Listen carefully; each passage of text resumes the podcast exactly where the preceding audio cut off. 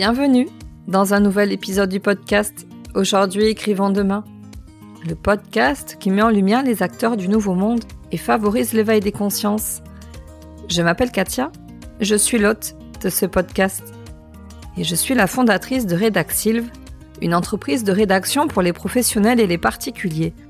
D'un côté, j'aide les acteurs du nouveau monde à se raconter et à se rendre visibles en rédigeant leur contenu sur le web et les réseaux et en leur donnant la parole sur ce podcast. Et de l'autre, j'aide les particuliers à écrire leur biographie, les témoignages, c'est mon dada. À travers ce podcast, je vous propose de découvrir comment des humains engagés et conscients participent aujourd'hui à la construction du monde de demain, le nouveau monde. Ils aspirent à un monde plus juste et plus respectueux du vivant. Ils se préoccupent des humains, des animaux et de l'environnement dans lequel ils évoluent et favorisent leur mieux-être. Tels des colibris, ils apportent leur pierre à l'édifice. Ils sont le changement que l'on veut voir dans le monde. Tous les lundis, je mets en ligne une nouvelle interview d'un acteur du Nouveau Monde pour que vous puissiez connaître son histoire et son talent, comprendre qui il est, ce qu'il fait, comment il est arrivé à faire ce qu'il fait, savoir ce qu'il apporte à ce nouveau monde. Je vous embarque avec moi le temps de cette rencontre en toute authenticité et humilité. Aujourd'hui, j'ai le plaisir donc d'être avec Maïder Etcheverry, qui me reçoit donc euh, chez elle, enfin dans son cabinet à Bayonne. Bonjour Maïder. Bonjour. Alors je suis ravie de t'avoir avec moi aujourd'hui. Alors tu es naturopathe et pas que, parce que tu es aussi l'auteur d'un livre Soins du vivant, le guide de l'hygiène de vie et de son impact sur le vivant. Ce sont les réseaux qui nous ont réunis. On ne se connaissait pas jusque-là. On est presque voisines. Mais c'est surtout une préoccupation commune, le vivant dans son ensemble. Donc nous allons parler de ton parcours, de qui tu es, de ce que tu fais, de ton évolution professionnelle parce que tu n'as pas toujours été naturopathe et de tes prises de conscience. Alors installez-vous confortablement et place à notre conversation. Bonne écoute. Qu'est-ce que tu pourrais nous dire pour euh, compléter euh, ta présentation, Maïda? Déjà, merci beaucoup pour l'invitation. Je suis ravie de partager ce moment ensemble aujourd'hui. Pour compléter ma présentation, ben, euh, peut-être mon parcours. J'ai 44 ans. J'ai travaillé 20 ans comme euh, contrôleur de gestion dans l'industrie aéronautique et particulièrement chez Airbus. À la base, j'ai un master SP en, audit interne et en contrôle de gestion.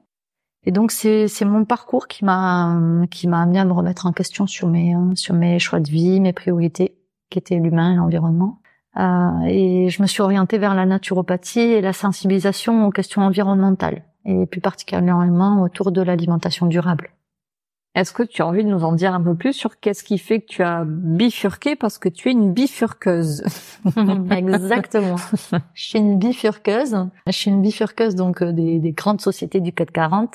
Alors, déjà, qu'est-ce que c'est qu'une bifurqueuse? Une bifurqueuse, c'est une personne qui euh, ben, qui accepte, je pense, de remettre en question euh, un cadre de vie, une façon de vivre pour un pour remettre tout à plat et repartir dans un autre domaine. Moi, ça a été comme beaucoup euh, avec l'arrivée du Covid, où je me suis retrouvée en télétravail à la maison euh, plus de 10 heures par jour avec euh, un casque greffé à l'oreille, des tableurs Excel à faire des simulations toute la journée. Et là, je me suis dit ben, que c'était plus possible. quoi. Je me sentais en dissonance cognitive depuis un moment. Hein? Et ces périodes de, mon, de, de confinement m'ont montré un peu ben, l'existence des bullshit jobs, quoi, comme on les appelle, à des grosses rémunérations et, euh, et, pour moi, le, le, Covid a montré un, a montré un rapport euh, au métier essentiel aussi, qui, qui, qui, pour moi a émergé. Euh, je ne me sentais pas en faire partie. Et, et l'autre chose qui a été pour moi une prise de conscience lors du Covid, ça a été la reprise du vivant dans les villes lorsque nous étions confinés. Pour moi, c'était vraiment un message d'espoir. Et je ne voyais plus continuer à, à contribuer à cette industrie donc j'espérais à cette période-là que la prise de conscience lors de la crise amènerait à une grande remise en question de l'industrie, mais ça n'a pas été le cas. Aujourd'hui encore, des entreprises comme Airbus sont en plein ramp-up, euh, parlent d'augmenter euh, leur capacité de production alors que les ressources de la planète sont limitées. Donc euh, finalement, ces espoirs que j'espérais voir à la sortie du Covid ne se sont pas traduits comme ça. Donc ça a été pour moi l'opportunité de, ben, de prendre un, un licenciement économique.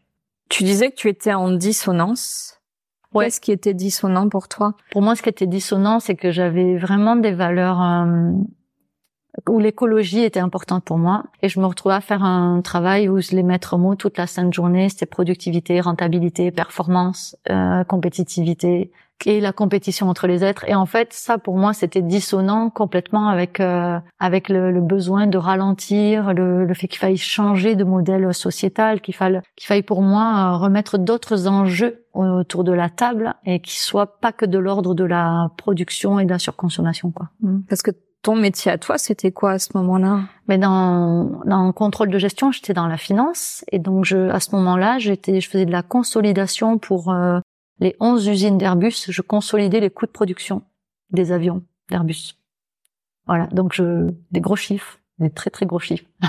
et donc là, on voit bien les impacts, on voit bien les mesures, on voit bien les trends et ce vers quoi on tend en fait en termes de production. Et aujourd'hui, c'est toujours l'enjeu, c'est toujours de produire plus, alors que, alors qu'en fait, le, le transport aérien tel qu'on le connaît aujourd'hui ben, n'est pas soutenable dans le temps, n'est peut-être pas enviable non plus euh, sur un point de vue euh, ressources et résilience. Et surtout, euh, moi, ce qui me dérangeait particulièrement dans une société comme ça, c'est que l'on on extrait, on exploite, mais on réfléchit jamais en termes de circularité. Euh, le nombre d'avions qui sont recyclés ou qui sont vraiment euh, euh démantelés euh, pour réexploiter les ressources utilisées, c'est de l'ordre d'un tout petit pourcentage. Alors que en soi, si on voulait vraiment que ces, ces industries, si elles devaient, si elles devaient continuer à exister, pour moi, elles devraient continuer à exister seulement si on va jusqu'au bout du cycle, si on regarde l'intégralité du flux, de la chaîne d'approvisionnement et ainsi de suite, et qu'on essaye de l'amener à la meilleure performance pour qu'il y ait le moins d'impact. Or, aujourd'hui, on se qu'on pille les ressources hein, comme si c'était un dû, en fait. Mais qu'est-ce qui t'a fait prendre conscience de ça alors que ça faisait 20 ans que tu faisais ce métier-là? Qu'est-ce qui a fait switcher alors il y a eu plusieurs étapes. Euh, déjà j'ai vécu en Angleterre pour une mission d'Airbus il y a une quinzaine d'années. Ça, ça a été le premier switch où ça m'a sensibilisé à l'écologie. Ensuite, moi, j'ai j'ai une maladie auto-immune depuis 25 ans, donc j'ai été suivie en allopathie pendant très longtemps jusqu'à ce que les traitements ne fonctionnent plus. Et donc euh, ben là, j'ai j'ai changé de façon de me soigner. J'ai rencontré un naturopathe, j'ai rencontré un médecin spécialisé en nutrition et micronutrition qui m'a accompagné, qui m'a surtout pour la première fois de ma vie parlé de nutrition alors que ça avait jamais été le cas. Euh, et donc j'ai dû changer euh, radicalement ma façon de vivre, mon hygiène de vie, ce qui a été assez compliqué. Et, hum, il y a eu des périodes où j'ai dû travailler aussi beaucoup le développement personnel parce que c'était euh, c'était un peu une forme de euh, ben, de crise entre euh, l'acceptation de ma famille qui pour qui c'était pas compris les proches la façon de vivre. Il y, a, il y a une forme de deuil à mener de la vie d'avant.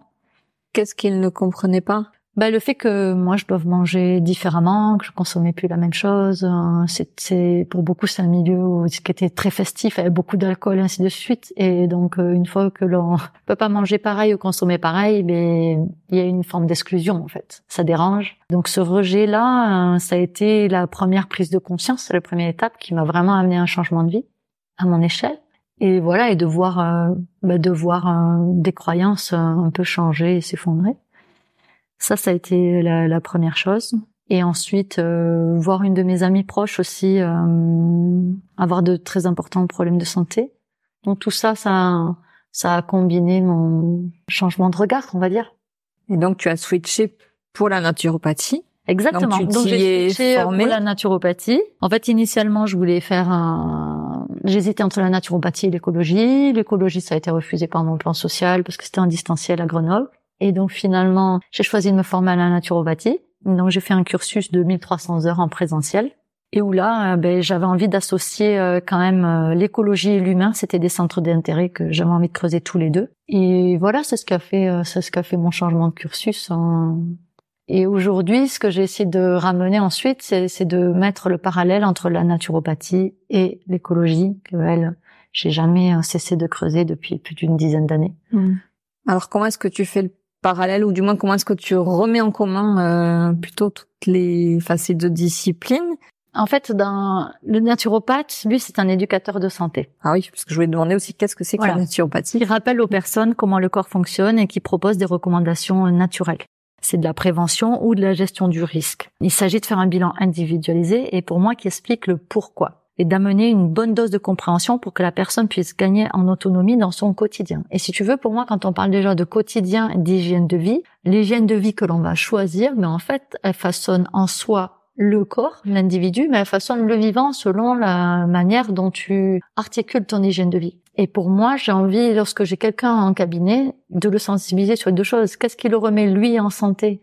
De par la façon de se nourrir, mais euh, les sports qu'il va pratiquer, euh, l'hygiène de vie au sens large, on aborde que c'est vraiment individualisé, et en même temps sensibiliser sur euh, qu'est-ce qui va être le plus nutritif pour lui. Et pour moi, ce qui me semble répondre à la question de la nutrition, c'est d'abord et avant tout le local de saison, circuit court, le moins d'intermédiaires possible, se approprier euh, des aliments sains, cuisiner euh, et ne pas acheter de produits ultra transformés. Aujourd'hui, en France, on mange souvent trop, trop gras euh, et ultra transformé, mais avec beaucoup d'addiction. Et finalement, ben, tout ça, ça, ça fait un cocktail assez délétère sur sur les organismes. En fait, j'ai l'impression que c'est en te lisant aussi dans ton livre, c'est retrouver aussi le bon sens en fait Exactement. de nos pratiques et dans le sens paysan que j'ai l'impression que l'on a perdu, peut-être dont on a repris connaissance ou conscience avec la crise Covid parce que comme toi, il y a eu beaucoup de personnes qui ont eu des, des, prises de conscience et qui ont voulu changer leur manière effectivement de s'alimenter. Euh. Mais j'ai vraiment l'impression que c'est ça, c'est revenir en fait au bon sens. Et donc c'est ce travail-là que tu fais finalement euh, dans tes consultations. Euh. C'est revenir au bon sens. Alors après, selon les symptômes ou les problématiques de chacun, il est nécessaire d'adapter la façon de se nourrir par rapport à... On n'est pas tous égaux mm. dans l'assimilation, mais déjà de revenir au bon sens entre ce qui est nécessaire physiologiquement pour un corps, je pense que ça c'est assez essentiel. Et, ça, je pense qu'on l'a on l'a perdu.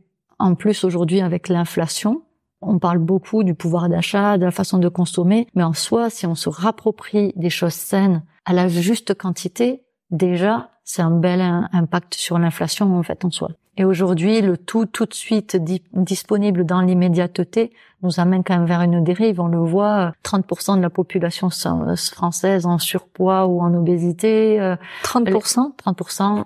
Euh, chez les enfants, c'est presque 20% des adolescents qui ont des problématiques comme ça. Et ça, en fait, les enjeux aujourd'hui de l'alimentation, ils sont à plein de niveaux. Et c'est ça que j'ai voulu aborder aussi dans le livre, c'est qu'il y a des enjeux de santé, mais aussi sociétaux, économiques et environnementaux, en fait. Et donc derrière l'assiette se cachent beaucoup de choses, et c'est ça que j'ai envie de remettre euh, dans les consultations, et c'est ce spectre large, alors que ce soit dans les consultations en individuel ou en collectif. Hein. Mais euh, c'est l'alimentation qui doit être, qui est notre première santé, mais en même temps euh, qui est au centre d'enjeux qui, de, pour notre entourage, et pour notre territoire, qui sont qui sont mmh. très importants, quoi. Mmh. Oui, et c'est manger moins mais manger mieux. Exactement. C'est manger moins et manger mieux et manger euh, à bon escient les choses euh, dont on a besoin quoi. Aujourd'hui, euh, par exemple, on mange trop de viande, cet apport de protéines, il n'est pas, il est pas santé. Si on regarde les recommandations même de l'OMS en termes de quantité, ce serait 100 grammes par jour euh, maximum. C'est plutôt même de l'ordre de 70 euh, pour un adulte. Donc non, aujourd'hui, on n'y est pas du tout. On est dans deux, trois fois ces niveaux largement, et, et ça, ces dérives-là, en fait, de par notre capacité, nos pouvoirs d'achat, on est arrivé à se dire que c'était la norme, alors que c'est pas la norme. C'est une déviance qui est arrivée.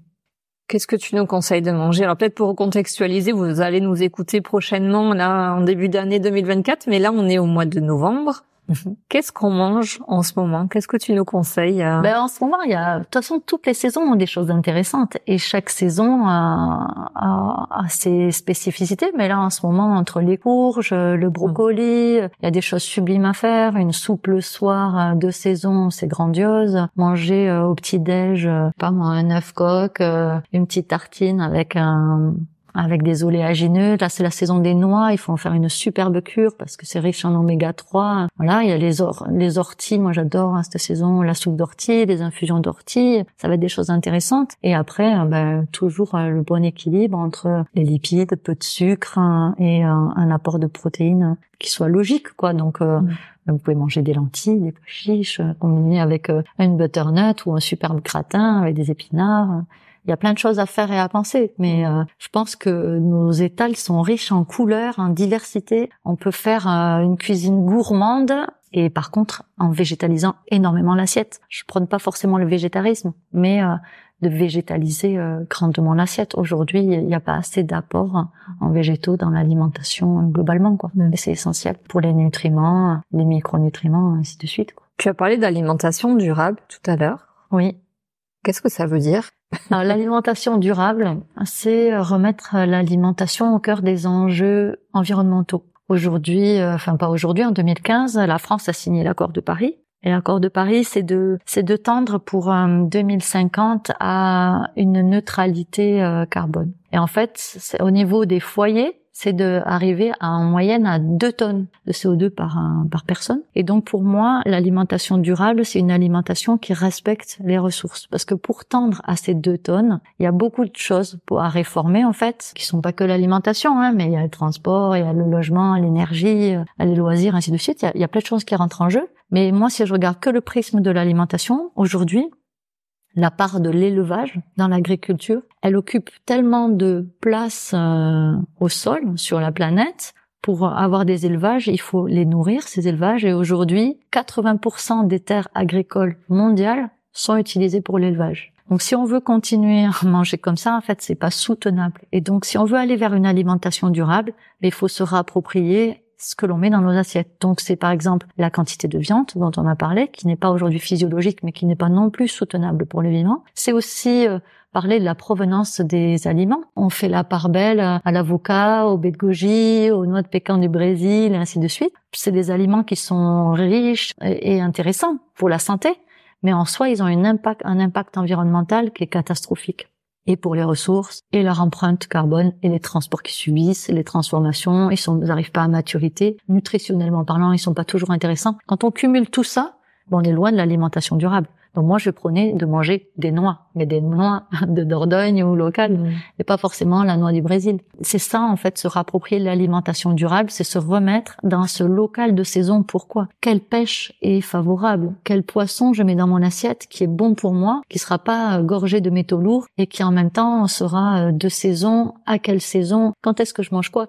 Vouloir manger, euh, je sais pas moi, des noix de Saint-Jacques toute l'année, c'est pas cohérent, quoi il y a des choses comme ça euh, qui sont pas cohérentes et en même temps qui sont pas bonnes pour le porte-monnaie. Alors que manger euh, des sardines, du maquereau, des anchois, tous les poissons bleus, mais ça coûte pas très cher, c'est très riche en oméga 3, c'est plus soutenable que de manger du thon ou des crevettes ou du saumon, quoi.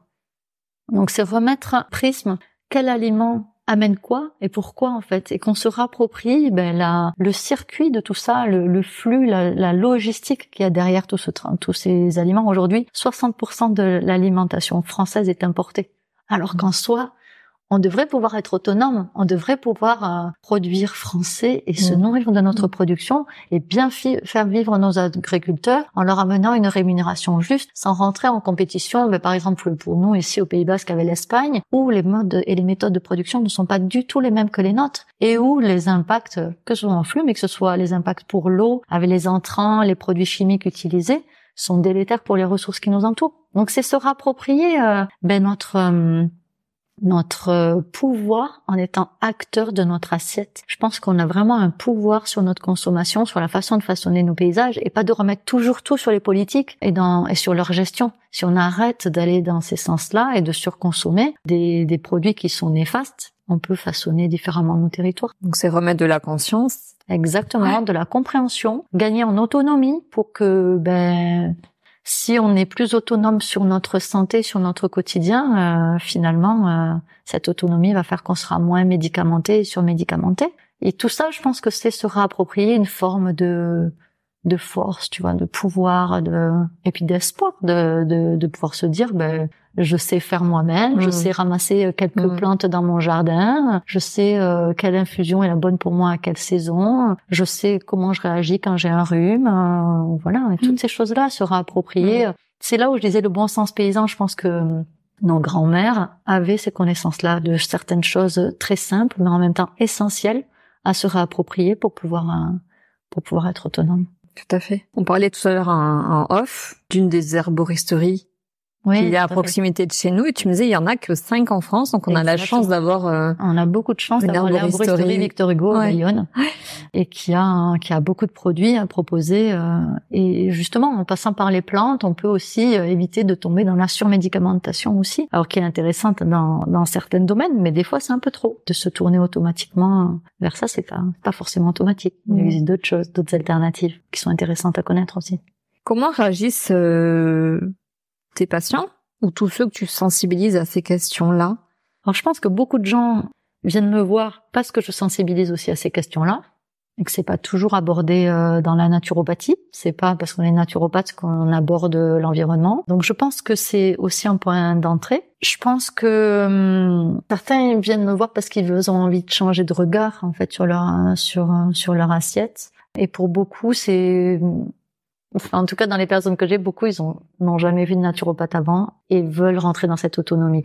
Il y a cette demande qui me semble être assez euh, assez forte, assez essentielle. Après, euh, ils repartent avec un plan, un programme d'hygiène de vie très complet. Donc ensuite, ils ont des clés pour eux euh, pour être autonomes dans le temps. Et ensuite, à eux de les faire vivre. Mm. Mais en fait, chacun est acteur. Ça, ça va pas dépendre de mm. moi leur réussite. C'est qu'est-ce qu'ils sont prêts à mettre en place dans leur vie et dans leur hygiène de vie qui va qui va faire que c'est une réussite. Oui, qu'ils n'aient plus besoin de venir te voir. Exactement. Et qu'ils redeviennent responsables de, de ce qu'ils mettent en place. Exactement. De comment ils remplissent leur placard et, mm. et ouais, de, de changer de regard sur tout ça. Ouais. Mm. Je, je, pense qu'après ils sont complètement autonomes, sauf si bien sûr c'est des accompagnements ou des accompagnements avec l'allopathie euh, sur du long terme pour des pathologies euh, très spécifiques et où là il y a des accompagnements plus longs et où, où c'est des c'est des traitements de fond qui sont. Hmm. Alors, on est bien d'accord, on va le préciser, c'est en complémentarité. Tout à fait. De la médecine euh, Tout à fait. classique, traditionnelle, allopathique. Tout à fait. Voilà, il n'y a pas de substitution ou de d'opposition ou, non, ou d'alternative. Non. Les mots sont importants. Les mots sont importants, tout à fait. C'est vraiment de la complémentarité. Nous, on va plutôt jouer sur la prévention et la gestion du risque et pour retrouver une forme de vitalité. Euh, mais euh, ça, reste de la, hmm juste une pratique complémentaire. Tu as appelé ton entreprise, alors excusez-moi de, de l'accent, Slow Naturo. c'est ça, avec un W à slow. Alors pourquoi? Ben slow parce que c'est lent, c'est c'est une danse lente. C'est pour tendre vers l'hygiène de vie respectueuse du vivant, un ralentissement du rythme de vie, des besoins, des attentes et revenir à l'essentiel. Donc c'était vraiment, euh, comme je disais tout à l'heure, aujourd'hui en France, on mange trop, on mange mal en termes d'apport et de besoins euh, du corps. On mange trop de produits ultra transformés. Et donc avec Slow, c'était montrer le besoin de décroître, autant dans l'assiette que dans nos vies. Le besoin de toujours plus n'est pas un signe de santé, de bien-être ou de bonheur. C'est sortir de la compétition, sortir de la course à la performance. Et, euh, et voilà, et ramener à nouveau un autre, un autre prisme sur tout ça.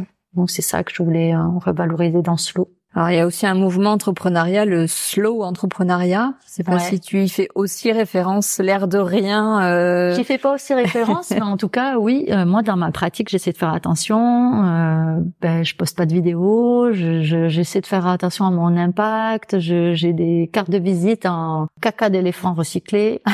ah, raconte-nous. ouais, voilà, c'est des choses. Il y a une entreprise au Pays Basque qui, qui fait des luminaires avec du caca de potioc. Et, euh, ah, c'est la première fois que j'en entends parler. En fait, elle travaille la fibre que ça que ça fait, et donc euh, elle a elle avait à un moment donné des, des planches de fibres comme ça, de, parce que à la fin ils arrivent à en extraire une fibre recyclée. Et donc, ben, typiquement, moi pour mes cartes de visite, je me suis dit qu'est-ce qui peut être compostable directement? Ben ça, voilà, c'est compostable direct. À mon échelle individuelle, au même titre que dans ma vie, j'essaie de limiter mon empreinte. Donc chacun fait ce qu'il peut à son niveau et selon son envie. Mais voilà, moi j'essaie de et j'essaie de faire la même chose en créant mon entreprise. J'essaie que, si possible, qu'elle ait pas un, un impact trop négatif. Mmh. Quoi. Alors tu me fais penser à Valérie de la Casadaki que j'avais interviewée il y a quelques, quelques semaines, qui a le même euh, comment dire le même engagement que toi en tout cas par rapport à l'environnement, puisqu'elle a créé une friperie qui est aussi coffee shop et qui est aussi une épicerie locale et qui a à cœur effectivement de, bah, de s'engager au plus qu'elle peut dans toutes ces démarches-là de, de préservation de l'environnement, etc. et d'être dans, dans le bon sens.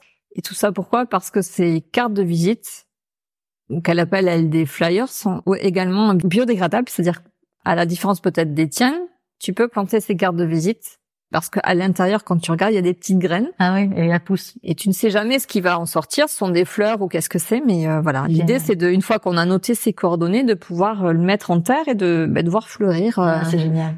donc c'est un peu dans la même idée que ce que tu as de toi. Mais c'est ça, mais j'aime l'idée de semer des graines, tu vois, de oui, il y a toute la symbolique aussi, la, la métaphore. oui, voilà. et pour moi, aujourd'hui, s'il y a quand même, j'ai vraiment envie d'aller dans un travail de sensibilisation c'est ça reste quand même quelque chose euh, voilà. Donc euh, que ce soit à l'échelle individuelle ou collective mais je pense qu'il faut sensibiliser. Pour pouvoir être acteur pour pouvoir se mettre en mouvement il faut comprendre. Et donc pour moi la sensibilisation est essentielle.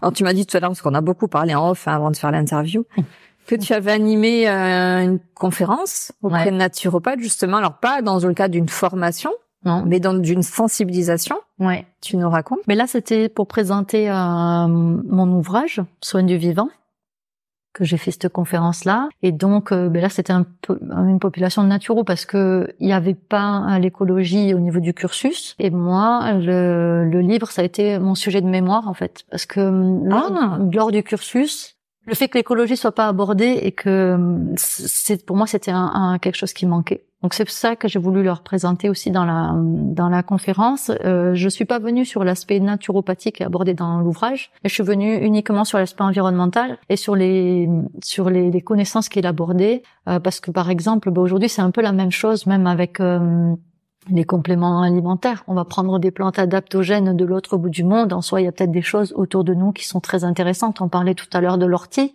mais l'ortie, elle est très minéralisante. Et en soi, chacun pourrait se la réapproprier euh, en allant en forêt autour de chez lui, euh, en ramasser de temps en temps pour pouvoir euh, se faire une infusion, une soupe ou autre. voilà. Et donc, c'est c'est à nouveau se réapproprier tout ça. Et donc, comme c'était pas dans le cursus, c'était l'intérêt de leur montrer ben, ce prisme qui est pas qui est pas mmh. abordé quoi. Comment il a été reçu ton livre?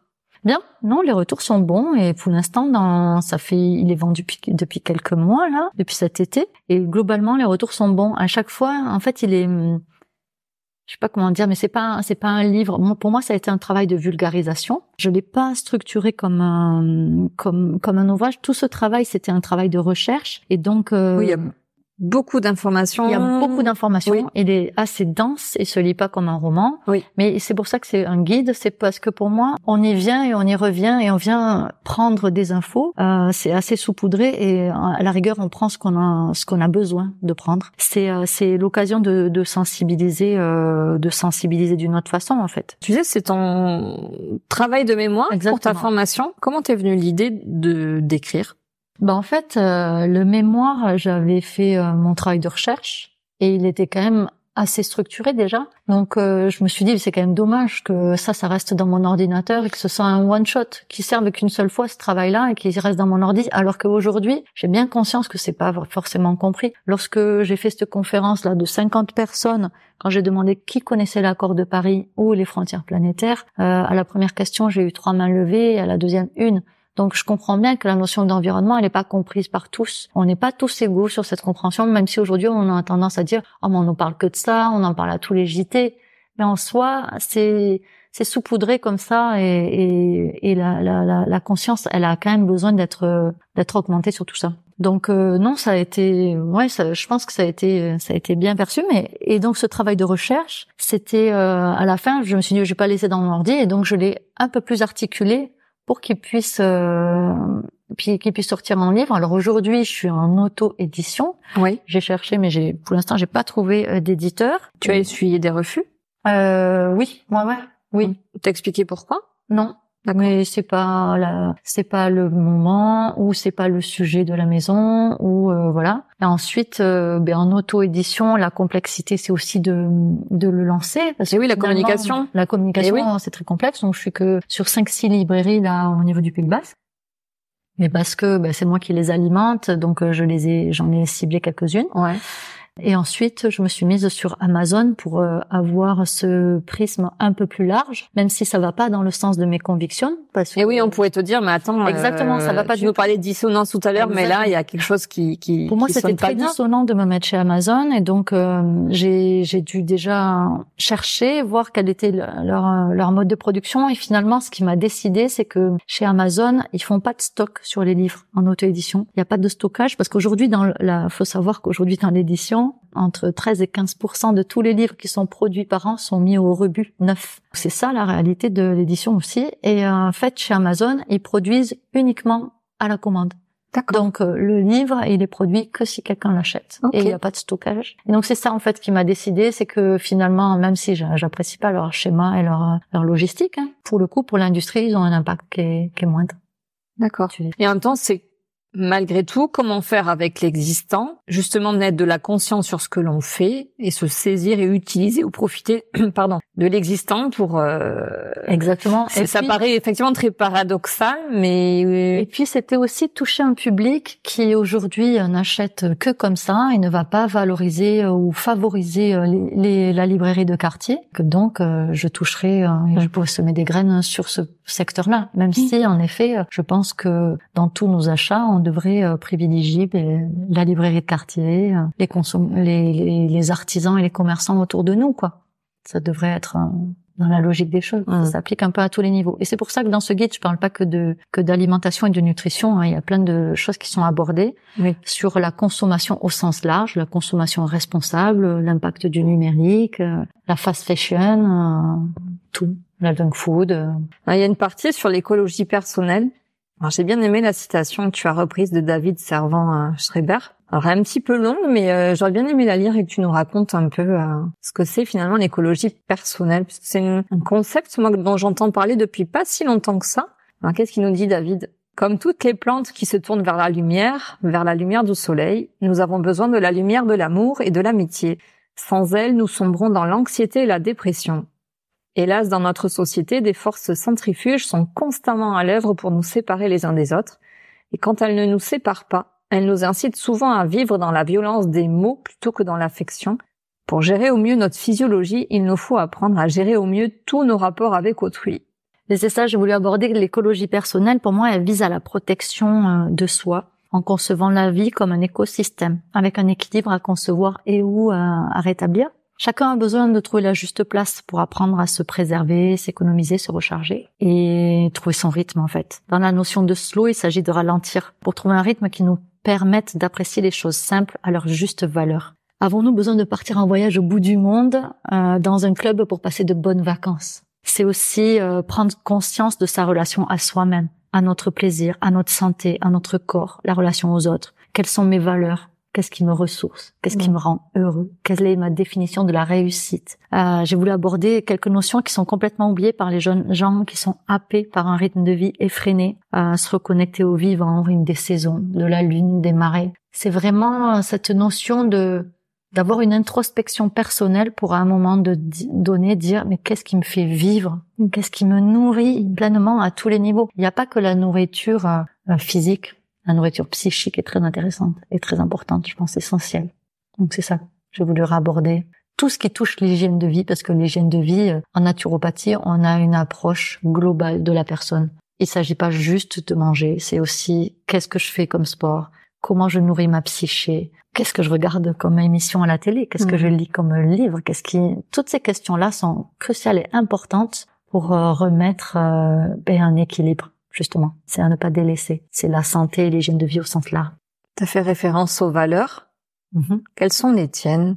Ben, Les miennes, euh, je pense qu'on les a, oui, les a vues apparaître au fil, de, au fil de, de tout l'entretien, mais elles vont être de, pour moi, de, je pense, une forme de respect, surtout le respect du vivant, de d'avoir l'humilité de dire qu'on est quand même que de passage sur cette planète et moi, j'aimerais qu'il en reste quelque chose aux futures générations. Alors, j'ai pas d'enfants, mais c'est pas pour autant que. Qu'est-ce que tu aimerais pouvoir laisser euh, ou transmettre? J'aimerais qu'il reste déjà quelque chose, qu'il reste du vivant. Aujourd'hui, on, voit l'évolution de la biodiversité, c'est catastrophique. On voit l'évolution des ressources catastrophiques, l'augmentation de la température. tous les indicateurs sont au rouge. Moi, j'aimerais laisser quelque chose de soutenable, quoi. C'est un terme que tu as employé plusieurs fois, soutenable. Comment est-ce qu'il faut l'entendre? Pour ceux qui nous écoutent, qu'est-ce qu'ils peuvent bien comprendre euh, ou qu'est-ce qu'est-ce que tu as envie de leur faire comprendre quand tu dis soutenable? Quand je dis soutenable, c'est que euh, c'est que on peut pas. En fait, aujourd'hui, on, on, on accélère tellement l'extraction des ressources que on est en train de faire comme si euh, la Terre était illimitée et qu'on pouvait continuer comme ça dans ce rythme et cette frénésie. Sauf que euh, on a extrait en très peu de temps ces dernières années une, une montagne de, ouais, de ressources. Et dans les 30 prochaines années, ce que l'on aurait besoin d'extraire pour maintenir la façon de vivre aujourd'hui, c'est ce qui a été extrait depuis le début de l'humanité. Donc, c'est impossible. C'est scientifiquement impossible. Donc c'est là où pour moi ça n'est pas soutenable, c'est que on sait dans les dernières économies ces dernières années et en finance, on part du principe que l'on ne mesure que l'acte PIB, les revenus, la rentabilité, la productivité, mais on ne mesure en aucun cas les ressources et, et notre empreinte sur tout ça. Et ça, c'est cette notion qui n'est pas soutenable en fait. C'est qu'on est venu caler des modèles économiques comme si c'était open bar et ça l'est pas. Donc c'est ça que je, je pense qu'il mm. faut se rapproprier. C'est vraiment euh, cette notion. Ton intention avec ce livre, quelle était-elle? Parce qu'au euh, départ, tu dis donc c'était ton, on va dire ton mémoire de formation. Donc tu t'es dit c'est quand même idiot que ça reste dans mon ordinateur, donc je vais en faire un, un livre pour voilà le diffuser au plus grand public. Mais ton intention, c'était quoi?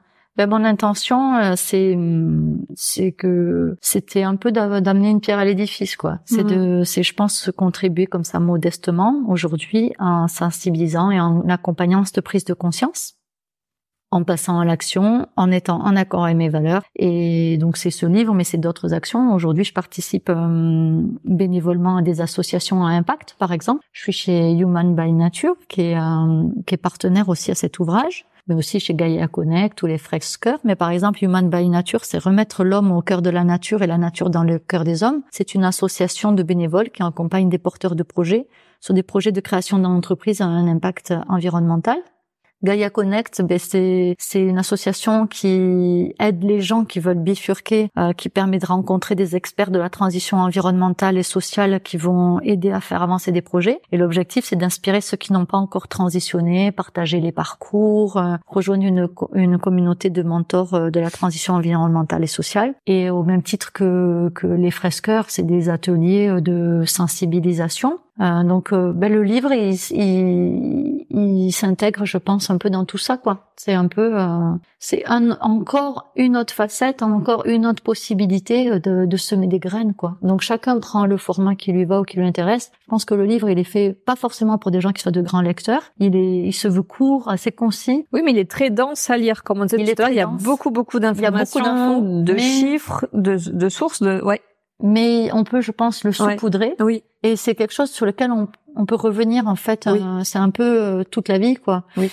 Et, et c'est dans ce sens où je pense qu'il a, il a un petit côté accessible, comme certains auront fait des BD ou quoi pour mmh. sensibiliser. C'est que euh, il, pourrait faire trois fois cette taille si on avait voulu creuser chaque sujet, je veux dire. Oui. Mais là aujourd'hui, c'est, c'est des c'est un peu des données pour des prises de conscience. Et voilà, et le livre. Oui, un, état des lieux avec des conseils. ouais. Pour il y en a d'autres qui vont préférer aller faire un format, un atelier comme une fresque, d'autres qui vont mmh. chacun son support, mais en fait c'était pour proposer euh, quelque chose de différent. quoi. T'as raison d'être aujourd'hui. Eh bien, je pense que j'aimerais continuer dans le dans dans cet axe-là, développer euh, la naturopathie parce que prendre soin des gens ça me parle, ça m'interpelle. Et en même temps, j'ai envie d'axer maintenant euh, la sensibilisation à, à, quelque chose de plus collectif, aux collectivités, aux entreprises, euh, ou sous forme d'ateliers, de conférences, euh, d'accompagnement, et, et, donc d'aborder tous ces sujets euh, pour sensibiliser du grand public à, et les accompagner dans une transformation possible en fait. Mmh. Par exemple, je sais pas si demain tous les restaurateurs de Bayonne et du Pays Basque proposaient un plat végétarien, mais ce serait un grand pas et pour la santé parce qu'aujourd'hui il y a des gens qui, ont des intolérances ou qui veulent manger différemment et qui n'ont pas de proposition et pour l'impact environnemental que ça représenterait et être moteur d'une d'une autre ouverture. Mmh. Donc c'est des petites choses euh, en Angleterre, il y a 15 ans, euh, chaque resto avait déjà un plat végétarien. Chez nous, c'est pas le cas encore aujourd'hui, en 2023. Et je pense que ça, c'est le type de changement qui, pour moi, font sens et que j'aimerais beaucoup accompagner pour euh, que toute entreprise, tout individu puisse faire sa part. Je trouve que c'est un peu euh, facile de toujours remettre tout au niveau des politiques. Alors certes, hein, ils ont aussi les choses à mettre en place. Les grandes entreprises aussi ont des choses à mettre en place. Mais je pense que si tout le monde, pour moi, fait sa part, alors ça n'a rien, c'est pas pour le côté culpabilisant, hein, mais c'est juste que si on est tous informés, convaincus et qu'on a compris le pourquoi, ça donne envie de se mettre en mouvement. Bah, c'est la conclusion, enfin la citation de conclusion de ton livre que j'ai fait aussi mienne. Soyez le changement que vous désirez voir dans le monde. De Gandhi, c'est ça en fait. Ouais, exactement. C'est c'est tout à fait ça. Et puis aujourd'hui, quand on parle de, il va falloir s'adapter à un changement. Il va falloir euh, être, enfin, je pense qu'il y a un tout, il y a un, il y a un nouveau monde qui est devant nous. Et euh, alors ça tombe bien. c'est l'objet de mon podcast. et donc, si je t'ai sollicité, c'est bien parce que je considérais, enfin, je te sollicité. Non, c'est toi qui es venu vers moi. Bon, bref, on est là toutes les deux aujourd'hui. considérer que tu pouvais faire partie de ces acteurs du nouveau monde. Alors, qu'est-ce que c'est le nouveau monde pour toi? Ben pour moi, il y a, c'est que je pense qu'aujourd'hui la période d'insouciance et d'abondance, ou en tout cas de destruction des ressources, ben c'est terminé. Je pense que la vie superficielle ou prendre sans donner, ça s'achève. D'ailleurs, j'aime bien comme illustration le clip de Chaka Ponk, Tout le monde danse. Il illumine bien cette euphorie et ce déni de la sortie Covid. Ne pas voir, ne rien entendre et ne rien mmh. dire. Tourner la tête alors que la maison brûle. Et en fait, ben pour moi, je pense que ce sont les actions de partage, d'intelligence collective, les nouveaux récits à venir. Et à mon avis, nous sortons de l'individualisme, car pour cet enjeu sociétal et environnemental, qui est tellement grand, il faudra être nombreux à se regrouper, fédérer, inventer, réinventer un autre mode de vie, se réapproprier les connaissances du vivant, comme on a parlé, donc gagner en autonomie, mmh. décroître, réfléchir à ce qui est vraiment essentiel et que tout ne soit pas régi par les lobbies, euh, les GAFAM, les multinationales, et que tout ce qui détruisent le vivant en toute liberté au profit d'une minorité, euh, ça, à mon avis, ça, ça doit changer, quoi. Donc, euh, résilience et, les et coopération, pour moi, c'est les deux maîtres mots un peu du nouveau monde, quoi, je pense. Tu peux nous parler en quelques minutes de l'événement dont, euh, enfin, que tu as organisé? C'était au mois d'octobre à Bayonne. Ouais, je ne saurais plus dire le nom. J'ai participé à, j'ai participé à l'organisation d'un événement qui a regroupé beaucoup de monde à Bayonne, qui s'appelle le Scaleria Bourouillabé, qui était organisé par euh, l'association BC. Et donc, on était, euh, je crois, plus de 700 bénévoles. Et il y a eu 8000 euh, participants, alors ce qui est euh, un peu faible par rapport à l'ampleur d'un tel événement, mais c'était quand même chouette pour une première édition. Il y a eu une quarantaine de conférences avec des, des acteurs un, peu de partout hein, qui sont venus ben, parler de résilience, de territoire.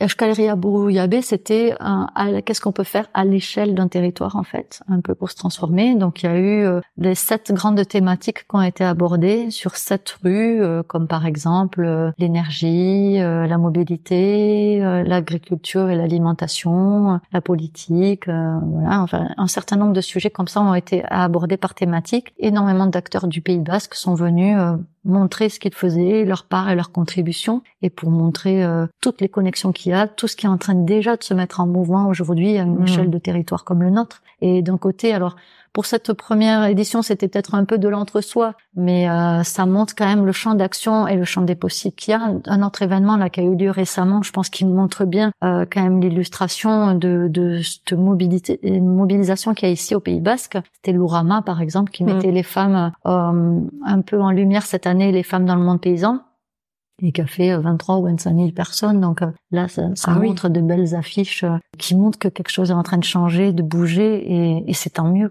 Alors tu peux expliquer ce que c'est que l'Ourama Parce que nous, on, on, on, sait ce que c'est. C'est un événement local. Euh. c'est vrai que c'est un événement local. Mais comme on nous écoute à travers le monde... C'est un événement local du monde paysan et qui montre un peu l'agriculture que nous avons ici. Et là, cette année, qui mettait en lumière ben, la, la positionnement des femmes dans le monde paysan, quoi et leur euh, leur part, leur proportion et, leur façon de faire. Donc euh, non, c'est c'est ça remet l'agriculture euh, au centre et je pense que l'agriculture, ben, comme l'assiette, c'est un peu revenir aux fondamentaux et les fondamentaux, ben, pour l'humain, c'est quand même se nourrir, avoir un toit et ensuite la cohésion et la coopération qui l'entourent. Ça, ça devrait être notre notre point focal avant le mmh. dernier iPhone ou je ne sais quoi. Il y a comme une forte mobilisation, 23 000 personnes à Lourama, 8 000 à l'événement dont je tairai le nom, parce que je ne sais pas le prononcer en bas.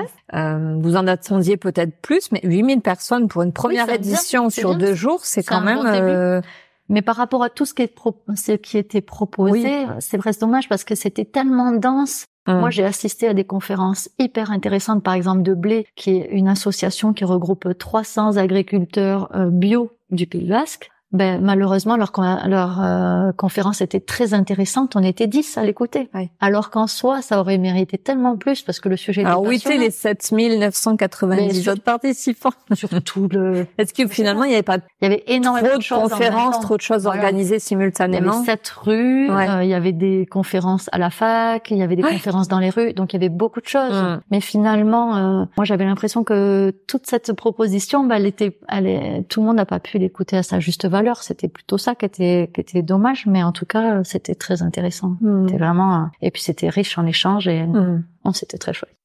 touche à la fin de l'interview. Est-ce qu'il y a une question que je ne t'ai pas posée, que tu aurais aimé que je te pose?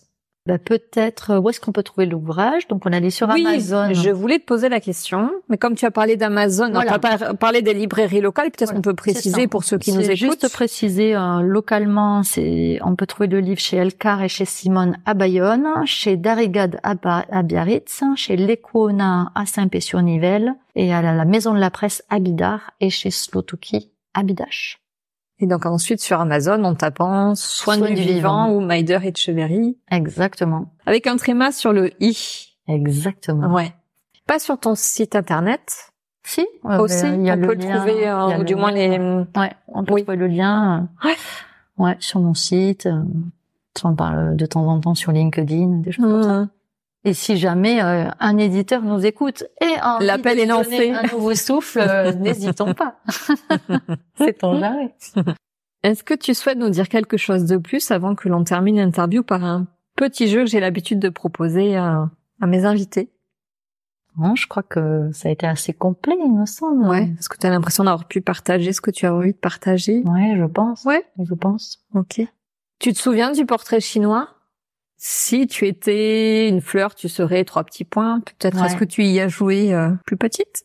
Ouais, je, je crois que j'avais déjà fait une, une- une ou deux fois, mais je me rappelle pas bien. C'est pas clair dans ma tête, mais ça va, ça va venir. Alors si tu étais un plat, lequel serais-tu? Si j'étais un plat, j'aime bien le dalle. Le dalle de lentilles. Qu'est-ce que tu mets dans ton dalle? Des oignons, euh, des échalotes, des lentilles corail. euh, si c'est en saison des tomates, euh, quelques tomates, des amandes salées, euh, des choses comme ça. Tu vas nous ouvrir l'appétit, c'est bientôt l'heure du repas. si tu étais un livre, à part le tien, Ouais. ou, ou le tien, remarque. non. euh, Non Quel, Lequel je serais? Oui. J'en ai plein en tête. Il y en a tellement Alors, des sublimes. dis-nous. En tout cas, là, ces derniers temps, c'est vrai que j'ai eu beaucoup d'écologie mais ces dernières années, mais il y en a, il y en a beaucoup qui me parlent. J'ai été assez bluffée par euh, ces derniers temps par Camille Etienne, qui est toute jeune, mais que j'ai trouvé qu'il écrivait incroyablement bien. Ça donne beaucoup d'espoir, je trouve, cette nouvelle génération. J'ai aussi beaucoup apprécié Timothée Paric, Ralentir ou périr, ce jeune économiste-là, pareil, je trouve qu'il il change les codes. C'était bon, il y a, il y a plein de choses que j'apprécie en lecture. Je lis beaucoup. D'accord. Et celui que tu lis en ce moment? Celui que je lis en ce moment, Si il, ça est peut très se dire. drôle. Alors, je sais pas si ça peut se dire, mais il s'appelle Paresse pour tous. Et c'est un récit euh, imaginaire de quelqu'un qui se présente aux, aux élections pour euh, prôner euh, 15 heures de travail par semaine. Et le reste du temps, c'est du bénévolat et du Ah ouais. Comment il s'appelle euh? Paresse pour tous. C'est- C'est assez intéressant. Franchement, euh, il y a des choses euh, inspirantes. Si tu étais un dicton ou une devise, Ose affirmer ta différence. elle est de toi? Je sais pas. Mais en tout cas, le mot rose, on le voit partout en ce moment. Oui. Mais euh, ouais, je trouve que... Ce sont des mots clés. cas, Oser, affirmer, ouais, voilà. différence. Et puis pour moi, j'ai l'impression que c'est quelque chose qui me... Pour beaucoup de choses, je me suis toujours sentie différente. Et je pense que pendant des années, j'ai voulu rentrer dans les cases qu'on me posait. En fait, ça, c'est une erreur. de vouloir hein, rentrer dans les cases, se, euh, se normaliser. C'est comme chez Airbus, la majorité des hommes, déjà, enfin dans les domaines où j'étais, tout le monde portait le costume, et je pense que 90% des hommes portent des chemises blanches ou des chemises bleues. Et en fait, ce stéréotype-là, ben non, en fait, si ils ont envie de porter une chemise à fleurs, ça devrait être possible et ne pas entacher leur intellect. Et c'est là où des fois, je pense que oser affirmer sa différence, Mhm. c'est très important à tous les niveaux. Si tu étais un film, tu serais... Oh, je sais pas. Il y en a tellement que j'aime. Bah, donne-nous peut-être plusieurs titres. Ah, Into the Wild. Ces jours-ci, Ah, j'ai ouais. un, un documentaire, en tout cas, qui m'a beaucoup parlé. C'est les algues vertes. Je l'ai trouvé assez bouleversant. Je sais pas. Into the Wild. Je sais pas s'il a pas déjà été proposé, celui-là, dans les interviews précédentes. Ouais. Ah, ok. Non, non, mais c'est- pour dire que c'est un film qui est, qui est marquant et qui donne à réfléchir. Ouais. Ah Moi, c'est ouais. le genre de film qui m'a marqué, en tout cas. Et pour finir, si tu étais, si tu étais un super-héros ou une super-héroïne, qui serais-tu? Oh, je sais pas. Je sais pas. Tu- peux ne pas répondre. J'aime bien, euh, j'aime bien une, un dessin animé qui s'appelle Rebelle, là. Une petite fille rousse, là, qui est un peu garçon manqué. euh, ouais. J'aime bien ce côté-là. Merci Maïder pour ta participation. Merci Katia, à toi. C'est cool cet échange. Et d'avoir l'occasion de se rencontrer. Ben oui, tout à fait. De sortir des réseaux et du virtuel. Donc, euh, Exactement. Ouais, ouais. et merci beaucoup pour votre écoute. J'espère que le parcours de Maïder Echeverry vous aura inspiré. N'hésitez pas à la contacter directement sur ses réseaux. Vous trouverez tous les liens pour la contacter dans la description de cet épisode. À bientôt! J'espère que vous aurez pris plaisir à nous écouter. Si vous avez aimé cet épisode et que vous souhaitez continuer à découvrir les histoires de ces acteurs du Nouveau Monde, n'hésitez pas à vous abonner. Et si vous voulez être tenu informé de la sortie du prochain épisode, abonnez-vous à mon profil sur LinkedIn. Merci d'avoir pris le temps de passer ce moment avec nous. Je vous dis à très vite pour un nouveau témoignage d'une belle âme.